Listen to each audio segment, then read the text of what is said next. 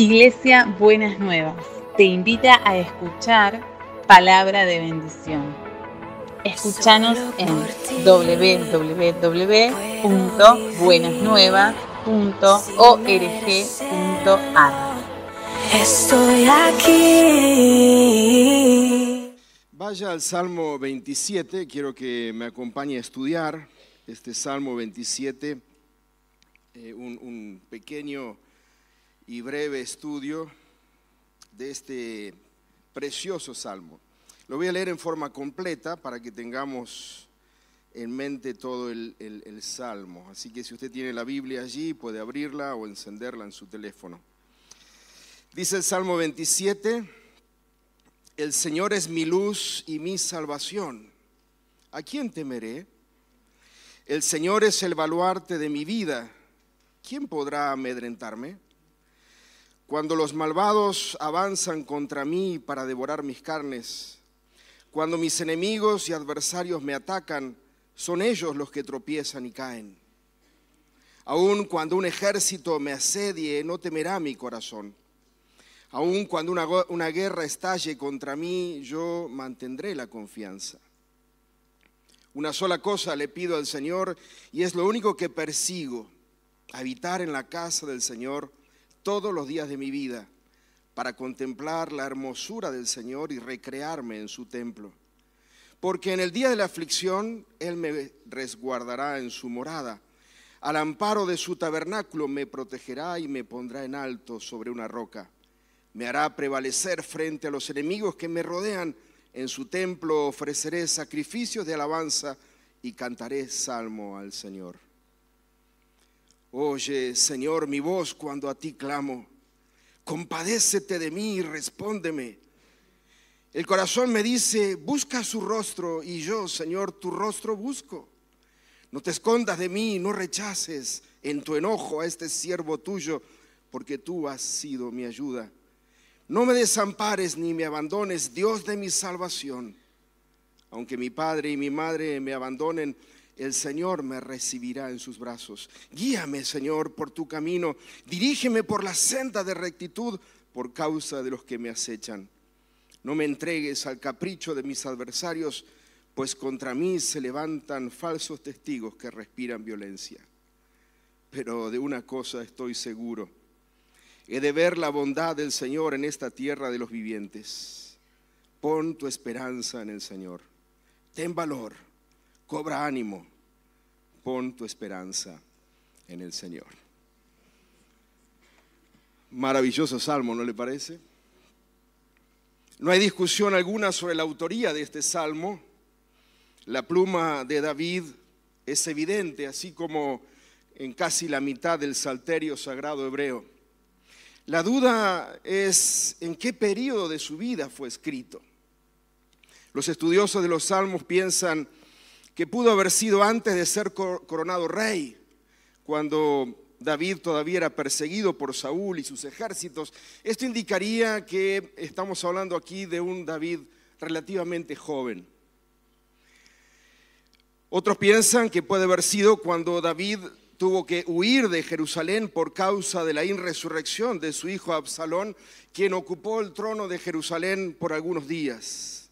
Esto indicaría ya un David un poquito más adulto, más maduro. O quizá cuando al final de sus días sus fuerzas habían decaído y casi muere en manos de un gigante filisteo. Qué, qué cosa, ¿no? Al inicio, cuando él comienza, se enfrenta a un gigante y lo derrota. Y al finalizar su vida, casi cae en manos de un gigante. Segunda de Samuel capítulo 21, lo puede leer luego.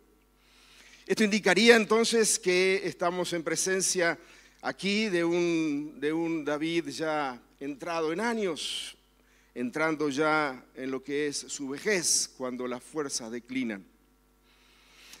El contenido del Salmo, si usted lo lee varias veces, seguramente lo que va a reflejarle, o al menos lo que me refleja a mí, es que encontramos aquí a un David maduro, un, David que sabe de conflictos y guerras, un hombre que es un guerrero, es un valiente, pero también es alguien que su fe ha madurado sabe lo que es enfrentar peligros, y de hecho él lo, dice del verso 1 al verso 6, sabe lo que es enfrentar peligros, sabe lo que es estar precisamente rodeado de enemigos. Y en esas ocasiones, cuando fue rodeado por enemigos, el Señor lo libró. Y por eso lo que primero hace en los primeros versos del 1 al 6 es, es e, e, echar su, recuerdo para que ese recuerdo le ayude a, estar confiado en una, en una guerra o frente a enemigos nuevos. En la segunda parte del Salmo como en una forma ambivalente de la fe aparece allí en el verso 7 al verso 14, un David que apela al Señor a través de un ruego, de un lamento, y donde pone palabras allí que muestran un estado de, temor, un, estado de miedo frente a la situación que enfrenta. Este es un salmo muy actual en estos tiempos que nos tocan vivir donde las palabras más escuchadas hoy en día en la calle, entre los compañeros de trabajo, entre los familiares y amigos, son incertidumbre, desesperanza, temor y frustración. Eso es lo que escuchamos a diario. Acá en Argentina ya se ha dicho, por supuesto, producto de estas elecciones presidenciales que parecen que nunca se terminan, gracias a Dios hoy se termina. Ya con el presidente de mesa ya somos casi amigos. Hoy me preguntó por la familia, cómo estaba. Pero sin duda la situación no, no, necesariamente va a cambiar. El día de mañana, por lo más probable es que las cosas continúen y habrá que enfrentar largos, largos días donde tendremos que seguir trabajando y esforzándonos como siempre lo hemos hecho problemas sociales, una situación económica que nos desgasta, que lleva a nuestra fe, pero al borde, es decir, nos exige hasta el límite mismo. El mundo o en el mundo las cosas no son muy diferentes. El conflicto que usted ya conoce en la franja de Gaza, la guerra entre Rusia y Ucrania, que parece que hubiera terminado porque ya no escuchamos noticias, sin embargo todavía sigue. Guerras en otros lugares como Siria, Líbano y tantos otros lugares donde, claro, ya no es noticia, guerras que se han prolongado por, por tantos años.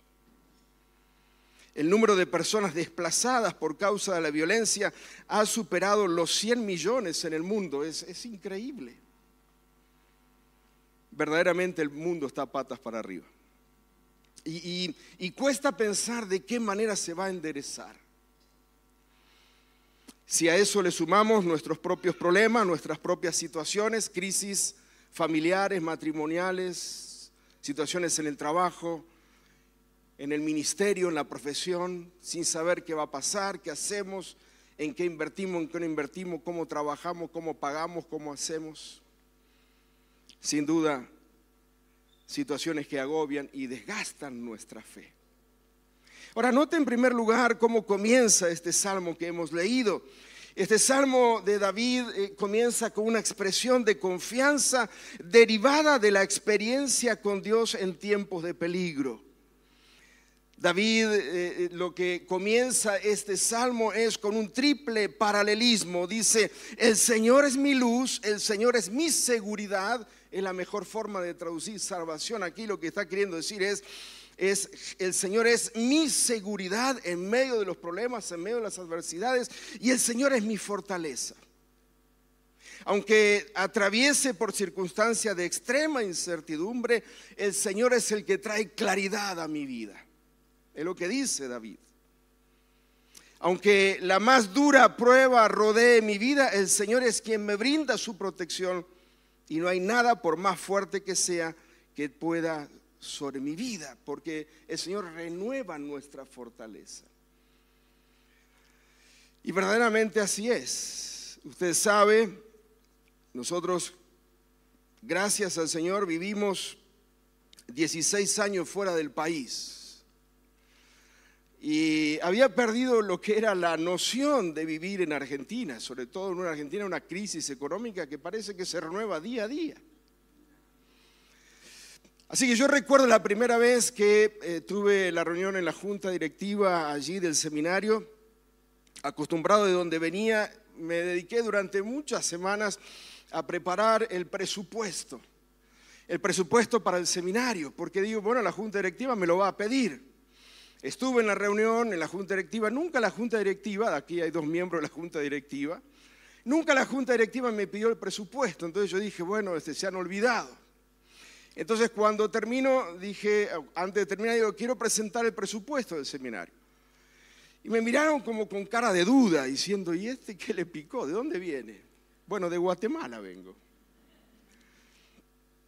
Presento el presupuesto y este, terminó todo este, muy rápido, así está bien, quedó todo así. Cuando termina, me acerco al presidente de la Junta Directiva y le digo, mira, yo no sé si entendieron bien el presupuesto porque lo presenté y como que no hubo pregunta. Nadie me dijo, no, Carlos, es que acá en Argentina el presupuesto no sirve de mucho, me dijo. Esa fue la bienvenida. Y tenía razón. Uno saca cuentas, uno hace presupuestos, uno, uno presupone lo que va a hacer, pero las cosas cambian. De la noche a la mañana las cosas cambiaron. Por lo tanto, este estado de incertidumbre nos lleva en algún momento a precisamente a un, a, una, crisis de, de oscuridad, de incertidumbre. ¿Qué hago? ¿Hacia dónde voy? ¿Cómo me muevo? ¿Cómo me manejo ante esta circunstancia en la que vivimos? David dice, el Señor es mi luz el Señor es mi seguridad y el Señor es mi fortaleza. Eh, eh, entienda que David no está solamente escribiendo un, poema desde, desde, un lugar cómodo, no, no está en la oficina escribiendo un poema. Lo que está haciendo es trayendo a la memoria precisamente momentos vividos con el Señor. Por eso, si usted nota en los versos que siguen, en los versos que hemos leído, las alusiones que hay sobre la situación que enfrenta, dice, avanzan contra mí para devorar mis carnes. Estos malvados avanzan contra mí para devorar mis carnes. Mis adversarios y mis enemigos, aquí usa el plural, me atacan pero cuando ellos lo hacen, ellos son, y esto es enfático, ellos son los que tropiezan y caen. A ellos son los que les falta la luz, porque tú eres mi luz, porque tú eres mi seguridad y porque tú eres mi fortaleza. Y por eso el salmista remarca precisamente en el verso 3, aun cuando un ejército me asedie, no temerá mi corazón, aun cuando una guerra estalle contra mí yo me mantendré confiado. Amén.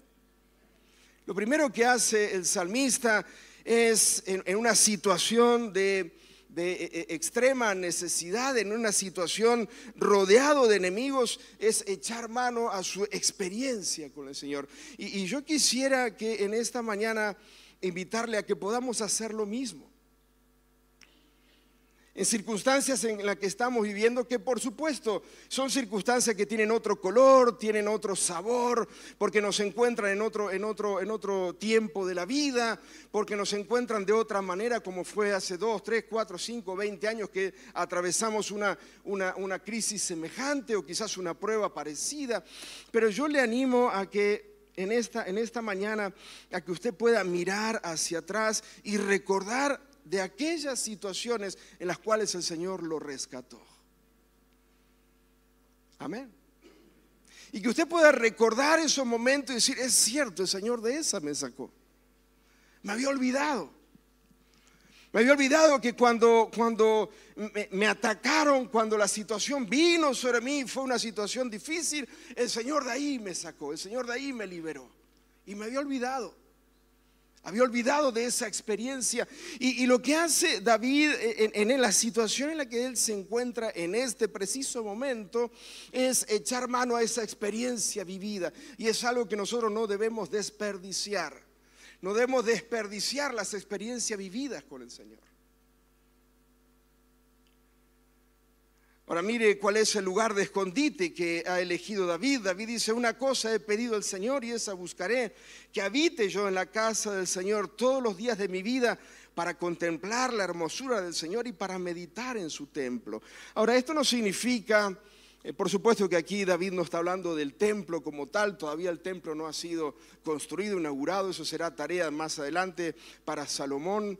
Pero lo que sí él está hablando es en qué lugar se refugia David para precisamente mantener y sostener esta confianza. Y ya se ha dicho en ocasiones desde este púlpito, al menos lo he escuchado, que el, mejor momento para buscar al Señor no es necesariamente cuando enfrentamos las angustias o los problemas. El mejor momento para buscar al Señor es cuando tenemos momentos de bonanza.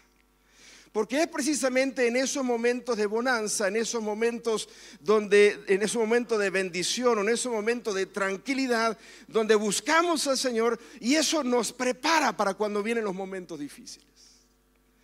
Pero si cuando vienen los momentos difíciles nos encuentran fuera de la casa del Señor, lejos del Señor, lejos de la amistad y la comunión con los hermanos, entonces fácilmente podemos ser devorados.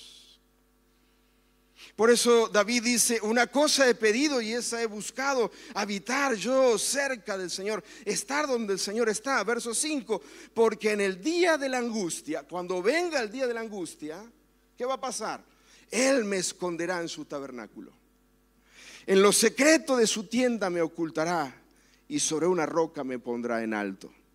Entonces será levantada mi cabeza sobre mis enemigos que me cercan y en su tienda ofreceré sacrificios con voces de júbilo.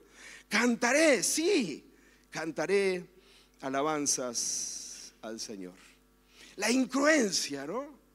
Usted puede notar allí en el texto la incongruencia, lo, incongruente de, este, de, esta situación. Afuera hay guerra, afuera hay ruidos, ruidos de, de espada, ruidos de personas luchando, peleando.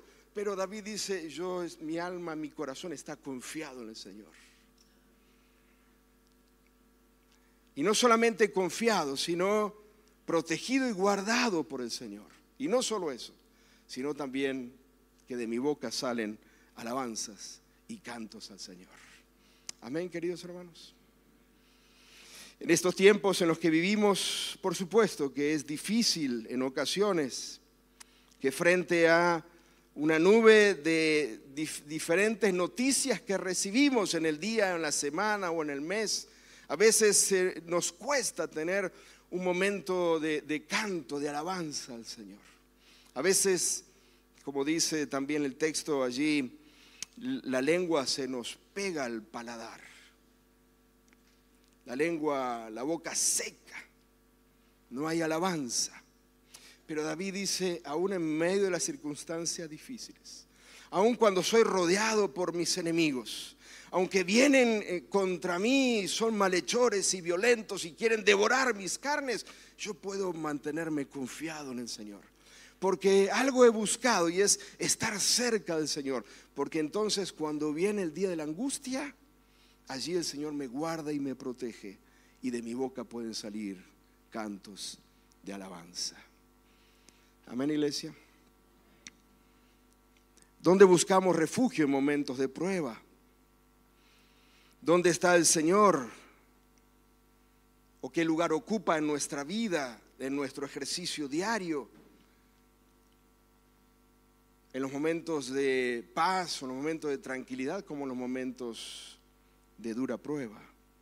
Parece que allí está el secreto de David en este salmo. Ahora, el tono del salmo, si usted lo, notó, usted lo leyó o, lo vuelve a leer, el, tono del salmo cambia rotundamente a partir del verso 7. De hecho, algunos han dicho que quizá acá tenemos dos salmos. Eh, dudo eso porque en los dos versos eh, finales eh, retoma el tema inicial. Por lo tanto, no, no es que hay dos salmos, lo que sí hay es, es un cambio rotundo.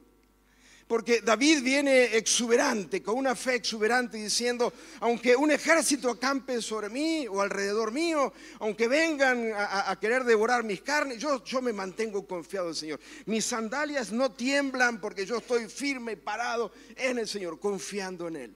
Pero el verso 7 al verso 12 eh, eh, parece como que hay aquí un grado de ambivalencia en la fe. ¿Y acaso dígame si usted no ha vivido algún grado de ambivalencia en la fe? Una fe ambivalente. Que en un día está pum para arriba diciendo, el Señor es mi pastor, nada me faltará, pero al rato decir, ¿y cómo hago para pagar esto? En un momento, en un momento de la vida o en periodo de un periodo de la vida es como que estamos este, fortalecidos y estamos con una fe exuberante, pero de repente esa fe se tambalea. Esa fe eh, recibe la presión precisamente de situaciones ajenas, pero recibe esa presión y nos volvemos de una manera ambivalente.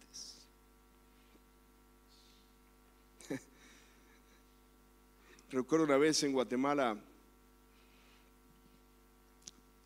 prediqué en la iglesia, salimos de la iglesia, me acordaba hoy de la mañana cuando veníamos para acá, íbamos en el auto con la familia y este, bajando un puente que estaba, veníamos de la iglesia a nuestra casa, bajando un puente, se me atraviesa una combi chiquita ahí, intenté frenar, no pude y choqué la combi. Casi la vuelco, este, se queda hacia un costado del carril. Eh, yo me bajé, eh, no para preguntarle a ver si le había pasado algo, sino para preguntarle, ¿qué hiciste? ¿No te das cuenta que no podés pasar por ahí? Eh, el, el, español, encima un gallego, estaba ahí arriba. Este, Espero que no haya ningún gallego mirándonos. Pero el español estaba sentado arriba de la combi y no se quería bajar. Y yo decía, pero bajate y vemos cómo están las cosas. Y él me decía, no, no, no, no. Él estaba con el vidrio más o menos por acá arriba. Y decía, no, porque usted me va a golpear. No, tranquilo, no te voy a golpear. Pero parece que había tenido alguna mala experiencia con pastores allí en España. Y enseguida se paró el tráfico, este, vino bueno, gente de la, de, la, de la municipalidad y enseguida a cortar el tránsito y demás. Y, en eso, claro, los hermanos de la iglesia que salían también conmigo empezaron a estacionar el auto. Y vinieron diciendo, pastor necesita algo, pastor le pasa algo. Y este hombre que estaba arriba, parece que ese pastor, pastor no le trajo mucha confianza. Él seguía arriba sentado. Y me acuerdo una hermana que me dijo, me agarraba el brazo y me decía, pastor, acuérdese lo que predicó. Y yo, tranquila hermana, tranquila, yo estoy tranquilo, pero pastor, acuérdese lo que predicó. Y como que me volví a decir, acuérdese lo que predicó. Una fe ambivalente. Una fe era arriba del púlpito, otra fe era hacia abajo. En un accidente, en un momento, una situación que podría haber sido mucho peor de lo que fue una fe ambivalente, decir, salimos de la casa fortalecidos, acabamos de leer un pasaje de la Biblia, oramos juntos, nos, nos vamos, pero en el tráfico algo sucede y parece que ese hombre o esa mujer de fe que tuvo un momento de éxtasis con el Señor, recordando esos grandes momentos que hemos vivido con el Señor, se transforma en un, en un momento terrenal, donde la fe, la fe parece que se evapora.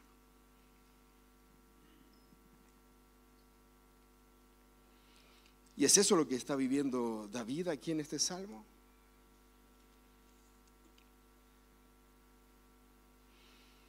Escucha, oh Señor, alzo mi voz en clamor a ti sin respuesta. Señor, tu rostro busco, pero no, te encuentro. Señor, no te escondas de mí. Señor, no me rechaces. Señor, no me desampares. Señor, no me abandones. Uno dice, ¿es el mismo que escribió los versos anteriores? ¿Es el mismo salmista? El que dijo, yo no temeré, yo estaré confiado, es el mismo el que dice, Señor, alzo mi voz en clamor a ti, pero no respondes. Busco tu rostro, pero no te encuentro, Señor, no te escondas de mí.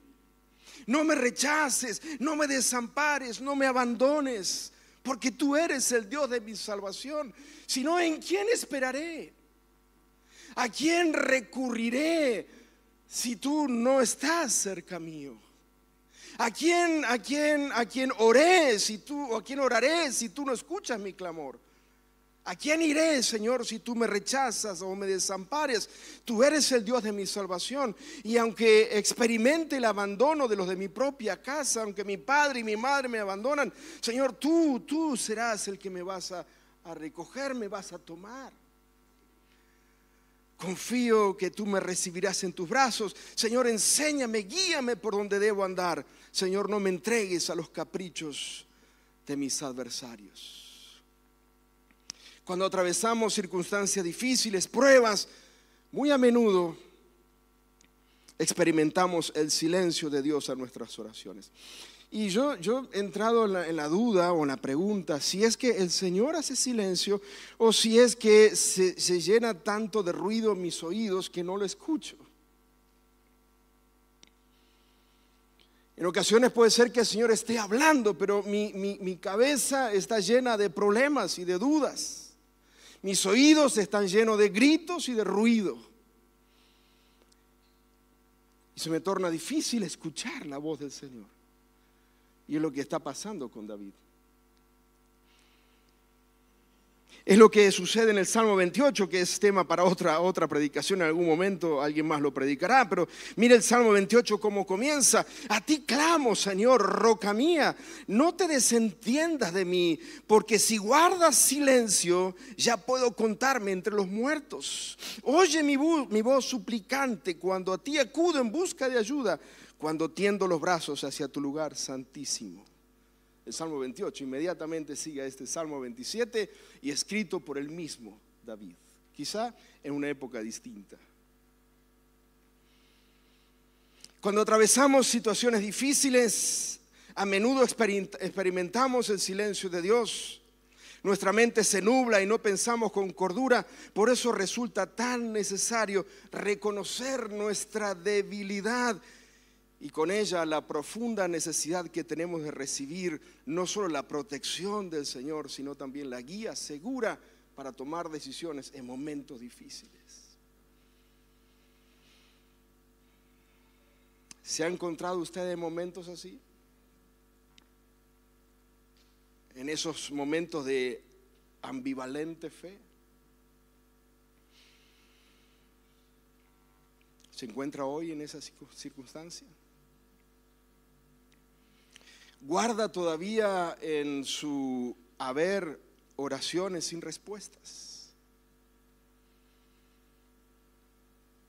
¿Qué le susurra la fe en estos momentos a su oído? Estoy débil. Aún estoy fuerte. Puedo esperar. Sigo adelante o es muy difícil seguir.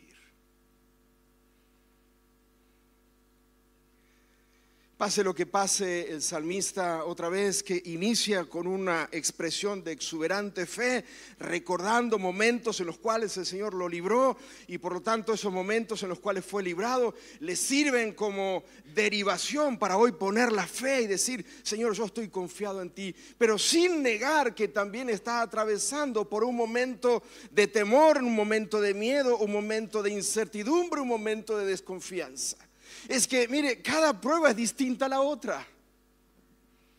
A veces pensamos que porque hemos atravesado una prueba, una circunstancia, hemos sido aprobados y nos hemos recibido de, por fin me recibí. Pero cuando viene la siguiente prueba nos damos cuenta que en realidad lo que me recibí fue de aquella prueba. Esta es otra prueba distinta. Me encuentra de otra manera, me encuentra con otros años, me encuentra con otra experiencia de fe, me, me encuentra en otro tiempo, en otro momento. Y aunque sea una prueba semejante o similar, no siempre golpea de la misma manera. No siempre golpea de la misma manera. Por eso que las pruebas se renuevan como la fe también debe renovarse. Si nosotros pensamos que podemos enfrentar todas las pruebas con la fe que tuvimos cuando recién comenzamos nuestro camino con el Señor, estamos muy equivocados. Porque las pruebas vendrán en la vida y necesitamos tener una fe renovada, fortalecida. Que echamos mano de nuestra experiencia, sí, pero que también reconocemos, nos damos el lugar para reconocer que somos débiles. Nos damos el tiempo, la oportunidad para decir, estoy pasando un momento difícil. Verdaderamente yo si hubiera sido alguien que tendría que haber editado el Salmo 27, yo le hubiera dicho a David, no David, terminaron el 6, porque esto vende. Terminaron el 6 porque vendemos este salmo. ¿Sabes lo que vende este salmo? Y lo agarran los muchachos de adoración, de worship, y hacen una alabanza pero estupenda, maravillosa, y cantamos todos al Señor. Pero ya si le metes el verso 7 en adelante, ya complicás la venta. Ya complicás a los muchachos, porque ¿cómo hacen para saltar que de, de fa a sol? ¿Qué sé yo? Ni sé lo que estoy diciendo. ¿Cómo, hacen para saltar de un tono al otro? ¿Cómo hacen para saltar de un tono de alegría, de un tono de júbilo a un tono de incertidumbre, de temor, de miedo? Pero como el Señor no me llamó a ser editor, mucho menos de la Biblia, tengo que leer todo el Salmo y lo que el Salmo nos enseña es que hay momentos donde nuestra fe es exuberante, donde nuestra fe está firme y fuerte, pero también hay momentos donde enfrentamos circunstancias que demandan una fe distinta a la que teníamos anteriormente. Quizá la clave está allí en el verso en el verso 4, quizá la clave es, Señor, cada día de mi vida buscarte para estar listo y dispuesto para cuando venga el día de la aflicción. Quizá ahí está el secreto. Pero lo que vemos en el Salmo 27 es este paso de una fe exuberante a una fe titubeante. Pero termina el Salmo de una manera extraordinaria, verso 13 y verso 14. Dice, hubiera yo desmayado.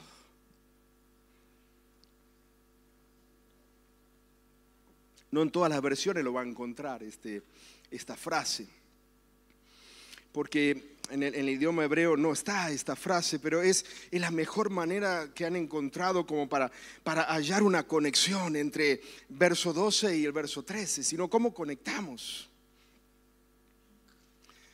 Hubiera yo desmayado, dice la Biblia de las Américas, dice la Reina Valera. La NBI dice, pero de una cosa estoy seguro, hubiera yo desmayado si no hubiera creído que había de ver la bondad del Señor en la tierra de los vivientes. La conclusión del Salmo indica una fuerte exhortación a una firme permanencia en la fe aún en medio de tiempos sombríos. Esta conclusión enfatiza la fragilidad humana, pero subraya la suficiencia del Señor y la necesidad de sostener una fe que espera con confianza. Señor, hubiera yo desmayado si no creyese que veré la bondad del Señor en la tierra de los vivientes. La tierra de los vivientes, qué frase. Ha costado mucho esta frase. ¿Qué significa la tierra de los vivientes? Veré la bondad del Señor aquí en la tierra de los vivos. ¿Hasta cuándo mi fe debe esperar ver la bondad de Dios? ¿Dónde, ¿Dónde, es la tierra de los vivientes? ¿Es acá en el presente, en esta vida terrena, mientras estamos en este cuerpo? Lo más probable es que esto tenga en mente David, lo más probable que David espera que sus lamentos, sus persecuciones, sus angustias sean temporales y pronto venga la respuesta del Señor a su clamor y pueda experimentar nuevamente el favor de Dios. Seguramente esto es lo que tiene en mente David cuando ora y seguramente este es el sentido que debemos tomar. Es decir, eh, retoma fuerzas, que tu fe tome fuerzas, porque así como viste la bondad del Señor en otros tiempos, la volverás a ver. Esta fe expectante en el hoy, en, en este tiempo, en este tiempo presente, en la tierra de los vivientes en la cual vivimos. Espera porque verás el favor de Dios aquí la liberación debe venir en esta vida. Y es eso lo que confiamos y animamos. Amén, iglesia. Ahora, ¿y si no llega?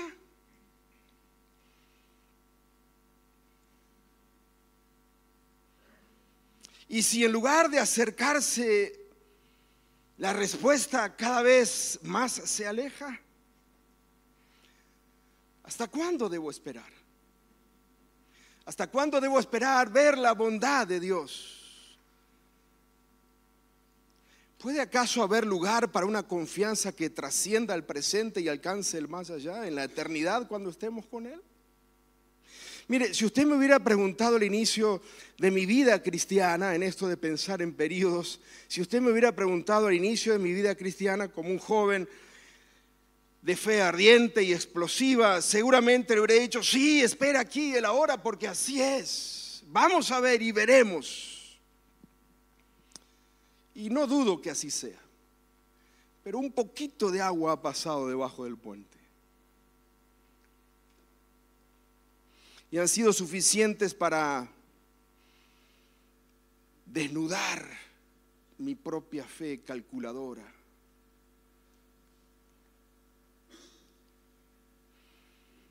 Por eso hoy prefiero leer este salmo con una fe desnuda, que espera la respuesta del Señor aquí, en el hoy, en esta tierra de los vivientes en la cual todos estamos, pero una fe que incluso alcanza para esperar cuando tú vengas.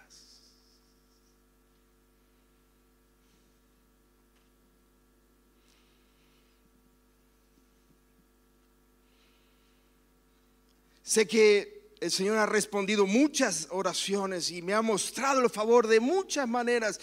Y, ese favor que he visto del Señor me ayudan para enfrentar las pruebas del momento, que se renuevan y que son diferentes y son distintas. Y sé que aún mientras tenga vida en esta tierra junto a ustedes, los vivientes, Sé que seguiré viendo la bondad del Señor, no, no, no, me, no me interprete mal, pero también quiero creer que el Señor guardará algunas respuestas para cuando esté en su presencia.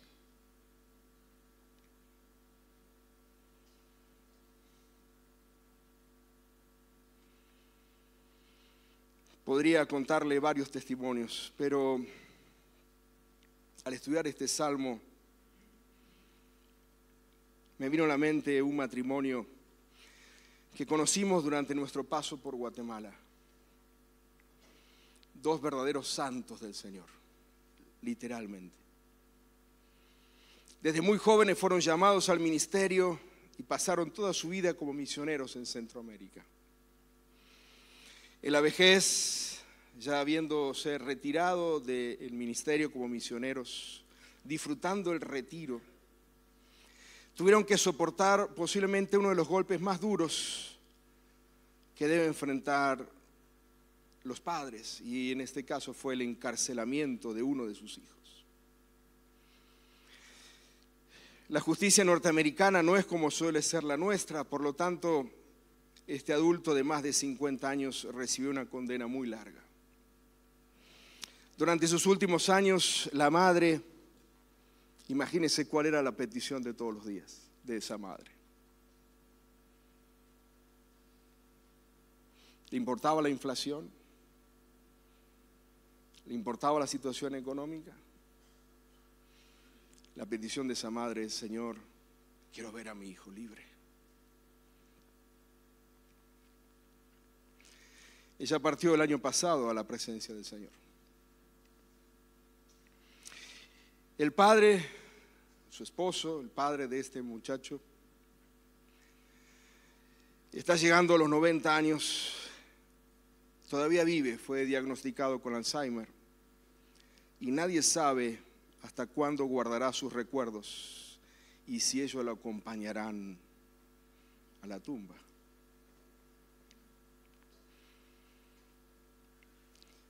El hijo permanece tras las rejas. Hubiera yo desmayado si no creyese que veré el favor de Dios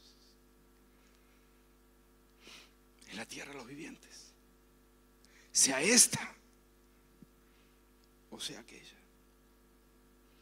Hubiera yo desmayado si no creyese que voy a ver la bondad del Señor en esta tierra o en la eternidad. Hubiera yo desmayado si no creyese que veré, y esta es la importancia, veré la certeza, la confianza en que lo veré, lo veré, no sé dónde, pero lo veré, porque el Señor es el que me hace vivir confiado veré la bondad del Señor. Y hay circunstancias y hay momentos en los que vivimos que pueden ser temporales y que encontraremos respuesta en el corto, mediano plazo mientras estemos en esta vida. Y, creemos en eso y confiamos en eso. ¿Y qué si no? ¿Y qué si no?